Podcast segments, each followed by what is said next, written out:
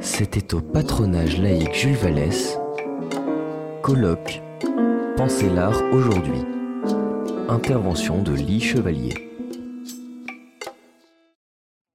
Merci Stéphane pour euh, me donner cette occasion de me pencher sur, euh, mon métier euh, théoriquement.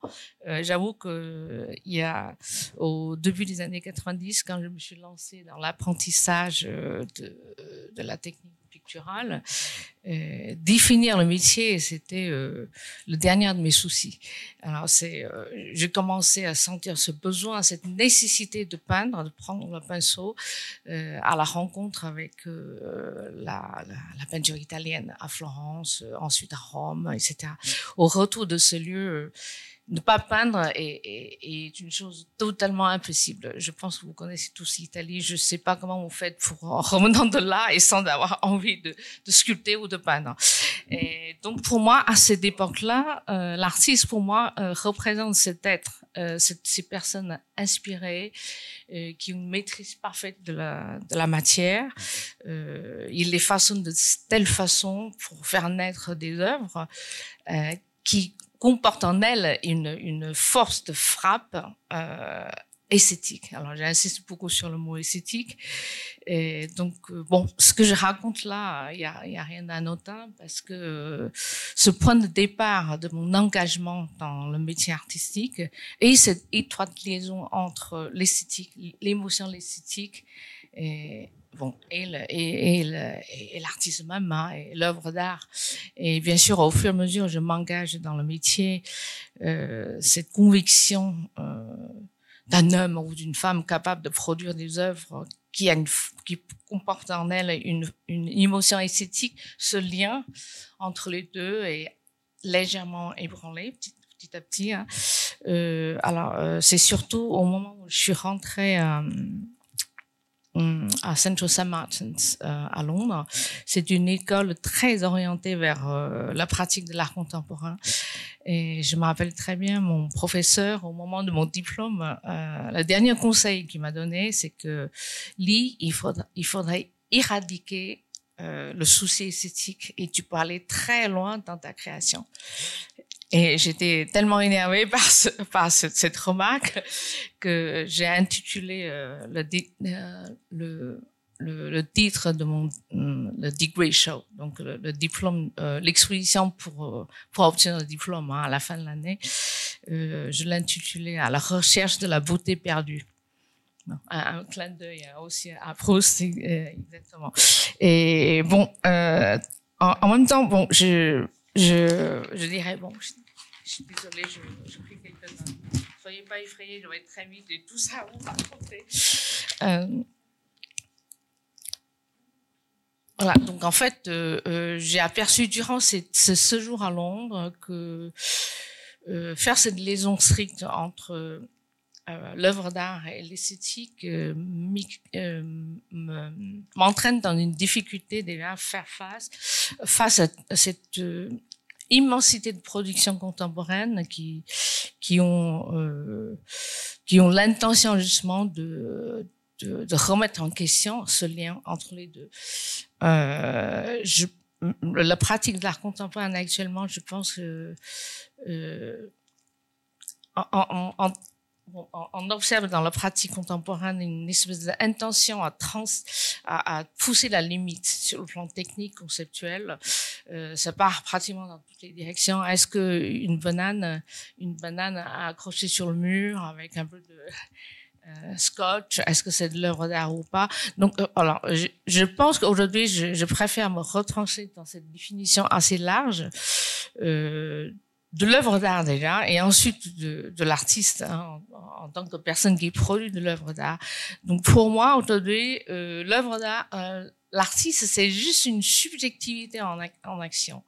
C'est quelqu'un qui cherchait à euh, incarner matériellement euh, d'un monde intérieur, une conscience en rapport avec le monde, euh, moyennant tous les outils, toutes les méthodes possibles imaginable. Et, je dois faire face évidemment à cette une sorte de sorte de inter, inter, instabilité ou indétermination, indétermination. indétermination de la définition des œuvres d'art, donc les personnes qui les produisent. alors, j'ai lu une, définition qui est extrêmement étonnante, sidérante dans le dans un dictionnaire anglais sur l'art, le Blackwell Dictionary of Western Philosophy. Euh, donc, l'œuvre d'art, art is what is decided by an institution. Donc, l'œuvre d'art euh, est, cet objet décidé par une institution. Donc, c'est le lieu de consécration qui décide euh, la production relève de l'art ou pas. Et donc, par conséquent aussi, c'est une institution qui peut décider qui est l'artiste, qui l'est pas. Euh, bon, je, préfère aujourd'hui rester extrêmement ouvert. Euh, J'aimais beaucoup ce que vous dites au début, on est d'accord avec tout, en fin de compte. Euh, il faut rester dans cette ouverture, euh, dans cette posture assez ouverte. Euh, par rapport à l'événement parfois qui nous dépasse. Euh, donc je pense avant de porter un jugement sur une œuvre d'art, il faut bien le contextualiser, il faut intégrer tous les tous les éléments socio-historiques euh, bah, pour mieux, mieux le comprendre. un peu banale la question, mais euh, est-ce qu'on est artiste ou est-ce qu'on le devient? Est-ce que finalement il y a une urgence interne qui vous pousse à, à, créer, qui est déjà là, installée, euh, je dirais presque de naissance? Alors moi, je crois qu'on est, euh, je crois qu'on est, on est né ni artiste, ni boxeur, ni tennisman. Euh, on est né euh, peut-être avec quelques prédispositions ou, ou, sans cette prédisposition pour tel ou tel métier. Je dirais de façon imagée, on est né comme une feuille de papier non remplie. Mais ce papier, il peut avoir une tonalité de départ. Par exemple, vous dites vous êtes daltonien. Donc, vous voyez pas les couleurs. Donc, vous êtes né non artiste déjà. Donc, enfin, il y, a, plus de difficultés, par exemple, de devenir peintre en n'ayant pas cette possibilité de saisir les couleurs. en Chine, on dit les personnes qui chantent pas juste sont des personnes qui n'arrivent pas à saisir les cinq tons. Euh, les cinq tons, c'est ré, mi, sol, do, donc dans, la gamme musicale chinoise. Donc, ce sont des personnes, euh, je dirais, nées non artistes. Hein. Donc, c'est euh, donc il y a une sorte de prédisposition pour tel ou tel métier. Et en même temps, l'art, pour moi, euh, je considère l'œuvre d'art comme une restitution d'une, d'une, intériorité, matérialisation d'une, d'un, d'un, regard intérieur, euh, d'un parcours. Euh, à ce moment-là, il n'y aura pas d'art sans ce jet, sans ce saut dans la vie, sans ce rapport avec le monde. Euh, alors, euh, dans la, fable de La Fontaine, euh, les frelons et, les mouches à miel, ça commence comme ça, ça commence à l'œuvre, on connaît l'artisan.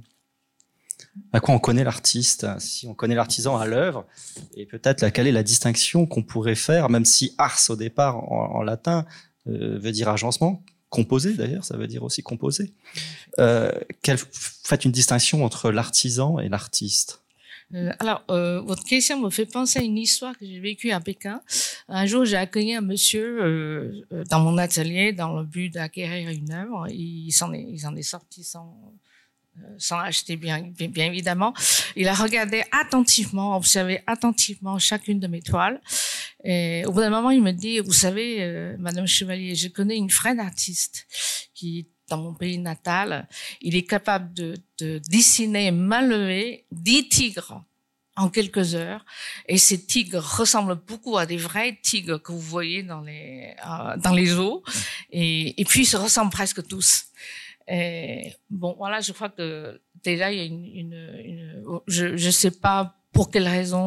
Euh, cet artiste, ce vrai artiste peint, euh, dessine dix tigres euh, d'un seul coup en quelques heures, sans doute pour aller les, ensuite les, les vendre au marché. Hein, donc, donc alors, je voudrais pas rentrer dans, le, dans les dans les conceptions assez euh, assez connues, bien sûr, de Immanuel Kant sur le désintéressement qui est lié à l'œuvre d'art, euh, c'est-à-dire le refus de, de, de d'utilitaire hein, dans les œuvres d'art par rapport euh, à la production artisanale. Et je pense qu'il y a un tronc commun, bien sûr, entre ce métier. Les deux métiers, bien sûr, c'est le savoir-faire. On ne peut pas extraire un cheval d'un bloc de marbre sans savoir quelques techniques de base. On ne peut pas non plus euh, jouer Debussy sans, sans connaître un peu les gammes musicales. Hein. Et donc, il y, a, un tronc commun. Et, en même temps, je pense que ce qui diverge, bien sûr, c'est d'abord le désintéressement de la euh, euh, utilitaire de la création artistique et, un autre aspect que je trouve très important, c'est aussi l'autonomie, euh, l'autonomie, de l'artiste dans le processus de création, parce que l'artiste retrace une expérience euh, euh, enfin, vitale qui est singulière. Donc, euh, sur ces œuvres, c'est, vraiment la restitution d'une expérience, une, comment dire, c'est par rapport à un romancier, je veux dire, c'est la, romancier raconte une histoire, euh, euh, c'est pratiquement la même chose qu'un peintre qui peint, euh, simplement le langage est différent. Et donc c'est d'autonomie vers une intériorité, vers, vers euh, faut dire un mot peut-être pas très convenable, vers son, son nombril. Euh, me paraît un caractère assez important euh, dans le métier d'artisanal.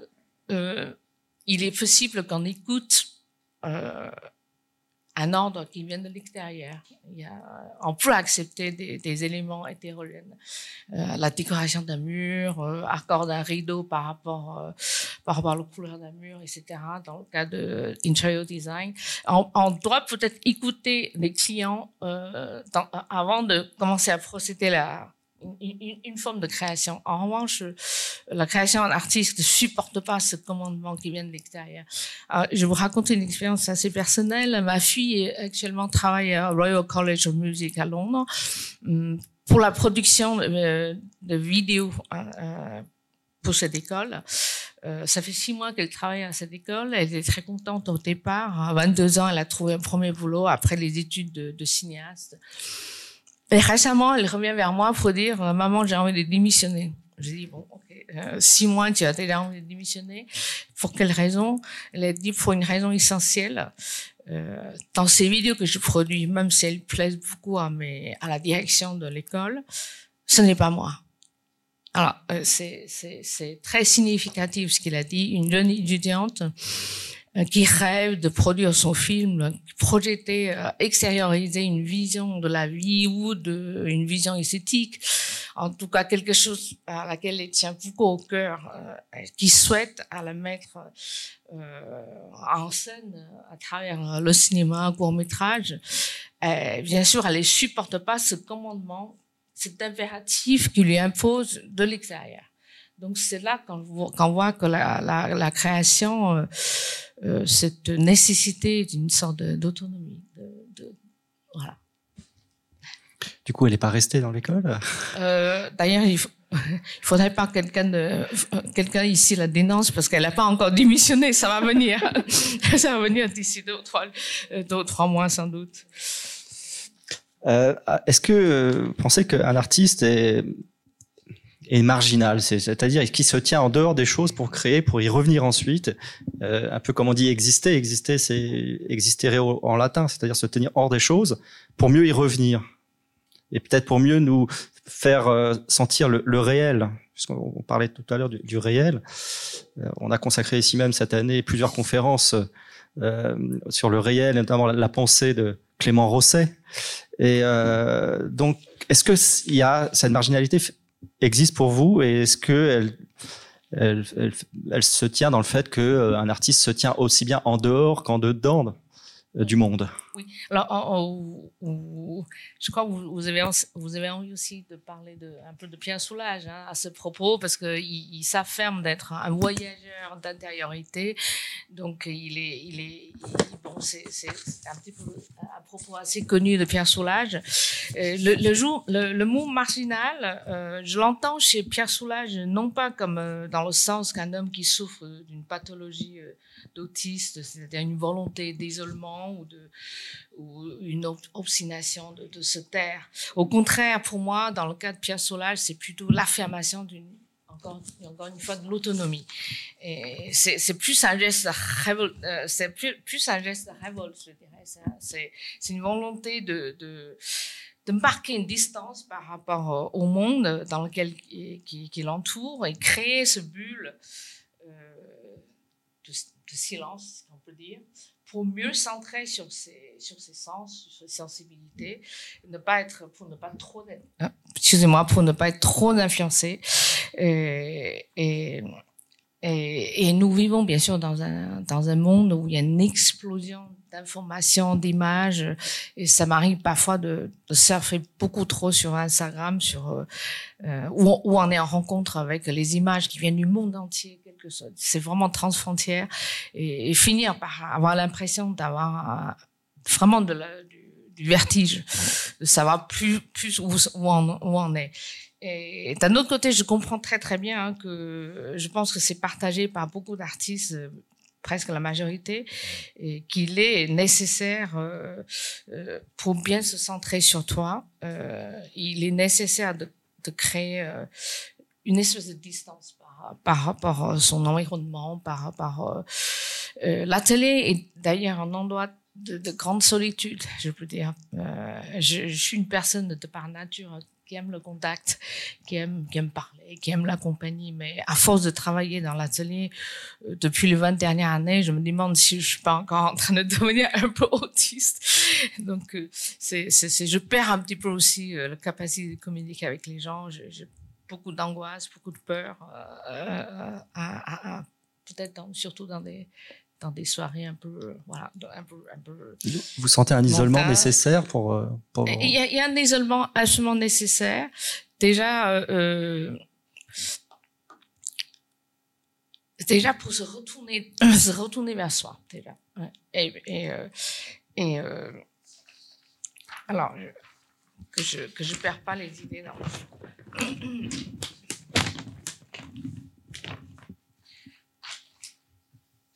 donc, bien sûr, il y a cette nécessité de retourner vers, euh, vers soi, mais je pense que dans le cas de Pierre Soulage, euh, cette envie d'aller, euh, pas de se couper du monde, mais de, de, de, construire un presque, hein, euh, c'est peut-être lié aussi sa forme, euh, sa forme d'expression artistique, parce que c'est quand même une personne qui se concentre sur l'exploitation exploitation des, de toutes les possibilités plastiques les noirs en fonction. J'étais euh, invitée par euh, le, le, conservateur du musée Fabre euh, il, y a, il, y a, très longtemps pour euh, une éventuelle exposition là, au musée Fabre, une exposition euh, qui n'a pas abouti d'ailleurs.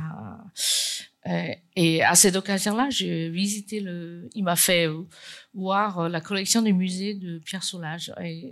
J'en ai, profité pour acheter une, un, des livres où il parle de son propre travail. Donc j'ai cherché euh, une valeur symbolique dans le noir. En fait, euh, l'enfer, le deuil, euh, mortification religieuse, rien, zéro, voilà. Donc, je n'ai pas été déçue. Je me suis dit, il faut, il faut pas attendre tout ça parce que l'artiste refuse tout type de discours. Hein, donc, à tel point qu'il a même pas de titre sur ses œuvres. Et donc, pour, pour lui, je pense que c'est peut-être plus facile se, se, se, de construire ce mur et centrer sur soi. Et en revanche, pour les artistes engagés aujourd'hui, ce sont des personnes constamment euh, portées une attention euh, sur l'actualité. Ai Weiwei, par exemple, euh, il a travaillé non seulement euh, contre contre un régime autoritaire comme la Chine, il a travaillé contre Trump quand il a voulu euh, euh, construire une mur euh, entre les États-Unis et le Mexique. Il a travaillé sur l'immigration. Donc, ce sont des personnes qui sont en constant dialogue, très attentives par rapport à l'actualité. Euh, bon, c'est une autre façon de faire. Alors, en, ce qui en ce qui concerne moi-même, euh, je dirais, je ne suis pas une voyageuse de l'intériorité. Je dirais, c'est plutôt euh, un voyage à, à effectuer en faisant l'aller-retour entre l'extérieur et l'intérieur, parce que en, puise moi personnellement mon inspiration dans ce contact aussi avec la vie. Et alors la question qui me vient, c'est il y a aussi un extérieur, un intérieur entre l'Europe et la Chine. Donc c'est quelque chose que j'imagine vous travaillez dans votre art, pratique de votre art euh, l'intérieur et l'extérieur de la Chine. Alors la Chine, bien sûr, euh, c'est la culture de mon origine. Et c'est une culture qui joue en, sourdine, hein, donc euh, une culture sous-jacente qui, qui, est dans mon esprit, euh, que je dois euh, combiner et conjuguer avec euh, avec la culture occidentale que j'ai reçue beaucoup plus tard, sur, surtout sur le plan d'apprentissage de la de, la des techniques. Et quand vous parlez de la, Chine, euh, euh la culture chinoise me mm, pas me condamne, mais il me, conditionne dans une espèce de euh, posture toujours euh, euh, prononcer tout dans un demi-ton, demi-teinte, quelque chose de pas très clair, euh, rester dans un registre de suggestion et non pas d'affirmation. Donc, euh, euh, la culture orientale refuse la grande éloquence, euh, comme les post-romantiques. Hein. Cette période de la musique me m'attire d'ailleurs énormément. J'ai du mal d'ailleurs à, digérer cette contradiction dans, ma vie, privée. Oui, effectivement, il y a, deux façons de regarder le, monde qui sont liées à deux, deux mondes euh, assez diamétralement opposés. Mmh. Alors, euh, par rapport à, au geste de créer, donc pour vous, ça signifie quoi euh, de créer, bah de peindre en l'occurrence? Créer, créer, mmh. créer c'est de prendre cette décision de faire naître une présence. Donc c'est une question, je pense, qui est très très très sympa pour une artiste femme. Créer, c'est l'accoucher, donc c'est enfanter. Et donc quand on parle de la conception de l'œuvre, euh, malheureusement, je, je concept, euh, la conception d'une œuvre, je le fais toute seule, sans avoir avoir ce plaisir partagé avec quelqu'un d'autre. Et donc euh, après la conception, bien sûr, toute cette période de, de gestation, de nourrir le, le, le contenu, la forme, euh, nourrir l'œuvre par un cordon ombilical presque, hein, vous dire ça, et pour arriver en fin de compte vers l'accouchement, donc euh, la concrétisation physique de l'œuvre. Et donc, en tout cas, ce processus de, de, de faire naître, de créer, et, en, euh, euh, et ça se fait, cet accouchement se fait sans péridurale. Hein. Parfois, c'est extrêmement douloureux. Et si le bébé est sympa, il sort tout de suite. S'il est, est pas sympa, ça peut prendre trois ans pour cet accouchement. Parfois, il y a des œuvres, je dis bon, ok, toi, tu veux pas sortir, reste au coin du, du, mur. Euh, je, je, je, reviendrai vers toi dans, dans quelques temps. Il y a des œuvres, bien sûr, que je finalise en trois ans. Euh, quand, un jour je retrouve l'inspiration, je, reprends euh, au milieu. Et donc, il y a une autre, alors parallèle que j'aimerais faire entre euh, bon une, mère qui enfante les enfants et la création, c'est de voir dans l'œuvre euh, une possible post postérité. C'est-à-dire, c'est voir dans l'œuvre cette possibilité de transcender euh, la mort c'est de voir dans l'œuvre ce dépassement de, de, moi en tant qu'artiste euh, physiquement, même au-delà de, mon existence euh, euh de physique euh, sur cette terre. Donc pour moi, il n'y a rien de plus excitant de penser que dans 200 ans, peut-être mes enfants, mes petits-enfants puissent découvrir mes œuvres dans un musée.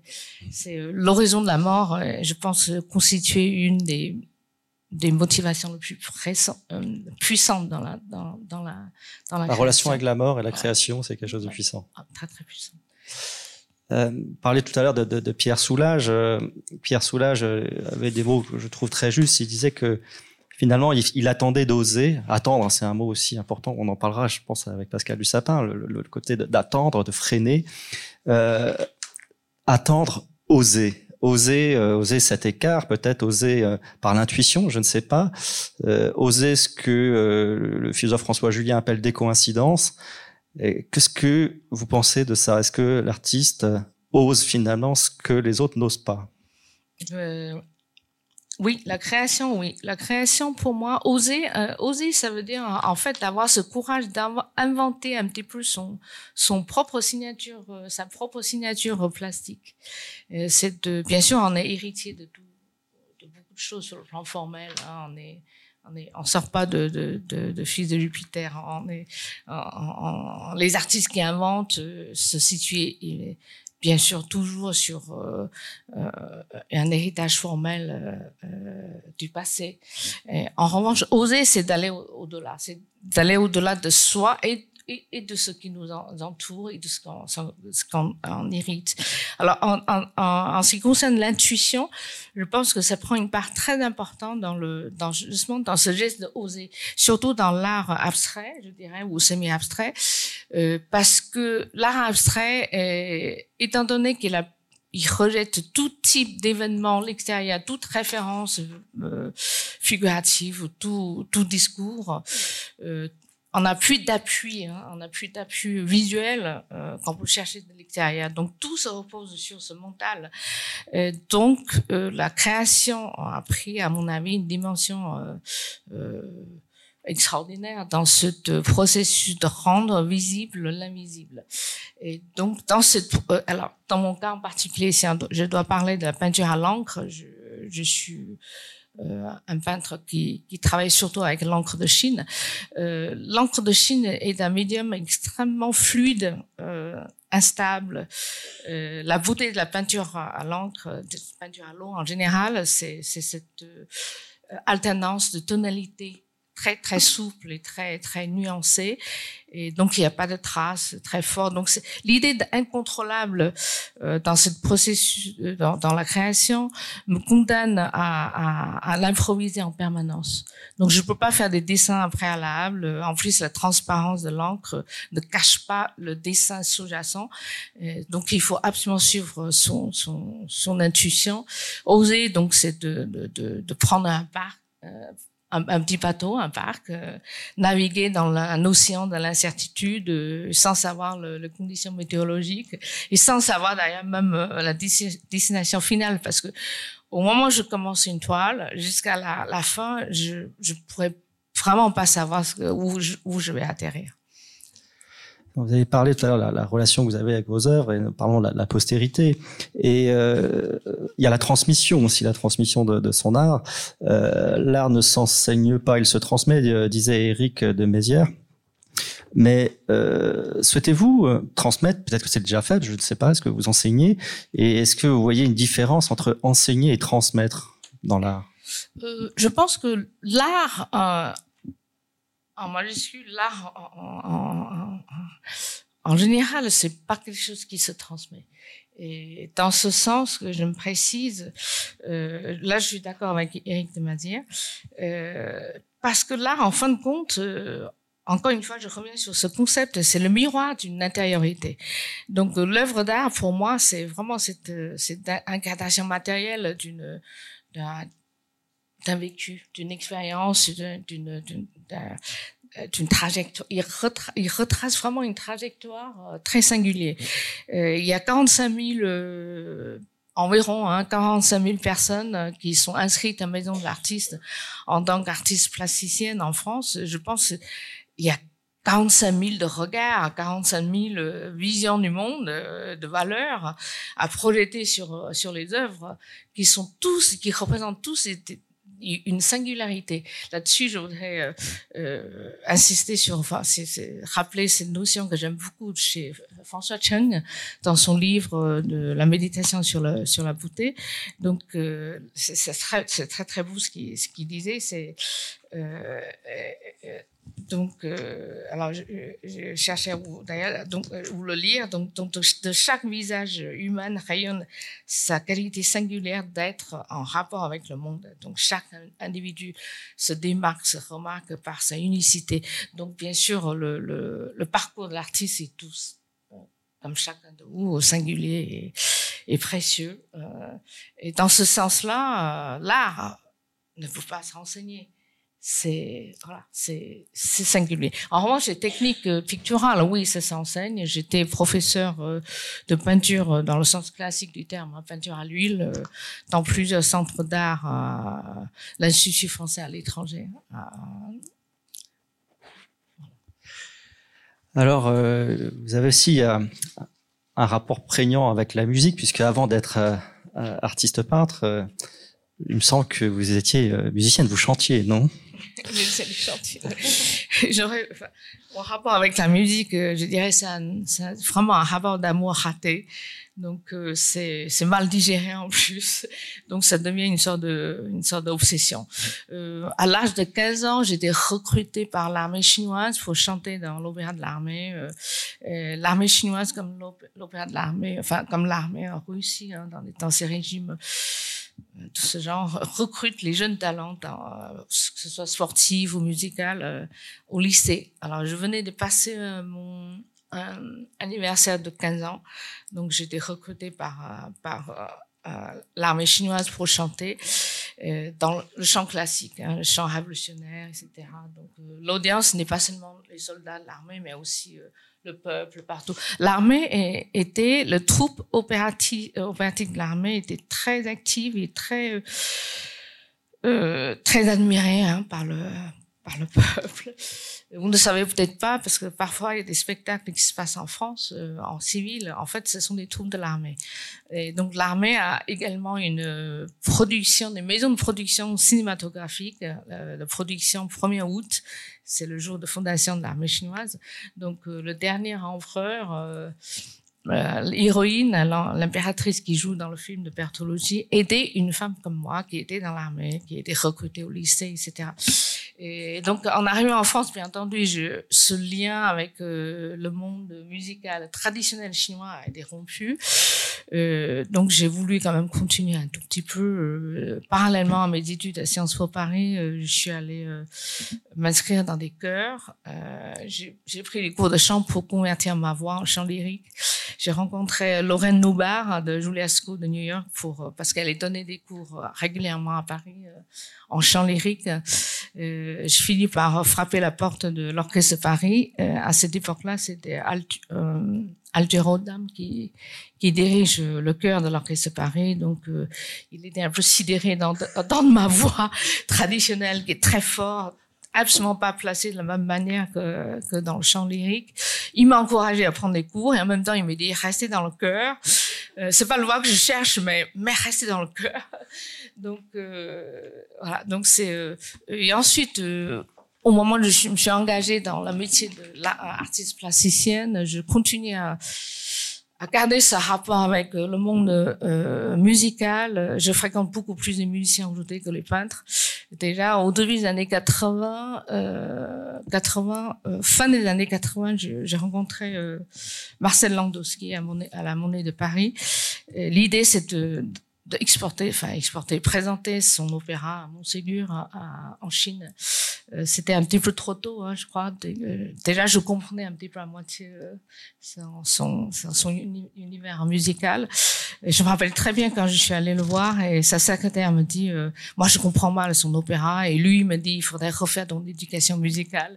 Bien sûr, on a, on a l'oreille évoluée, on a voilà, l'appréciation des œuvres d'art, ça dépend de notre évolution.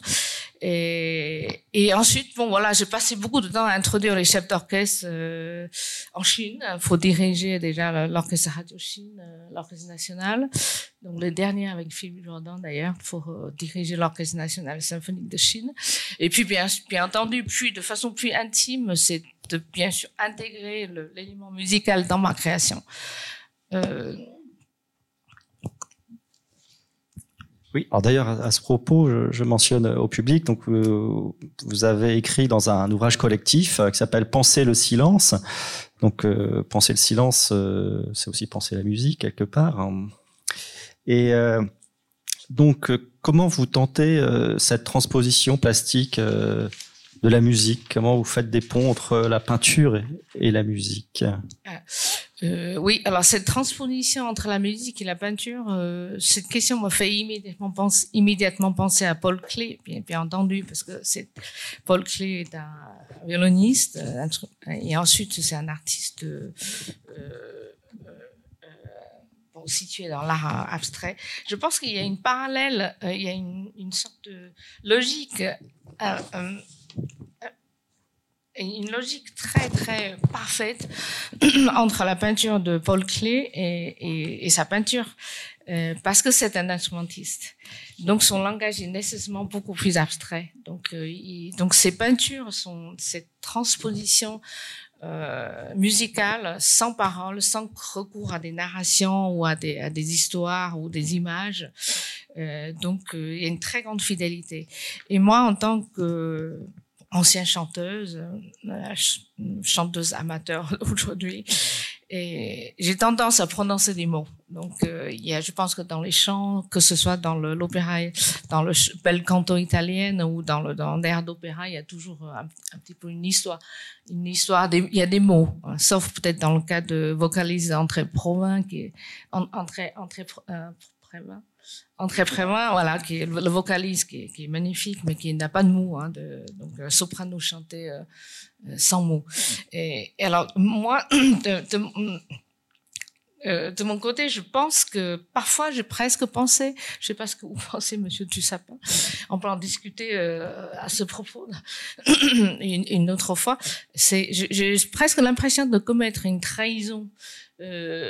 Par rapport à la musique. Bon, si je pense à, Paul Klee, parce que j'ai, j'ai, quand même créé beaucoup, beaucoup d'œuvres picturales, peinture à l'encre, euh, d'après les œuvres, par exemple, les études de tableau de Rachmaninoff, La nuit transfigurée de, de mais par des images, mais semi-abstrait, il y a quand même une image. Semi-abstrait, certes, c'est l'image est ambiguë, euh, dans le souci d'ouvrir l'imagination, de ne pas fermer le champ d'imaginaire, mais en même temps, c'est quand même plus ou moins imagé.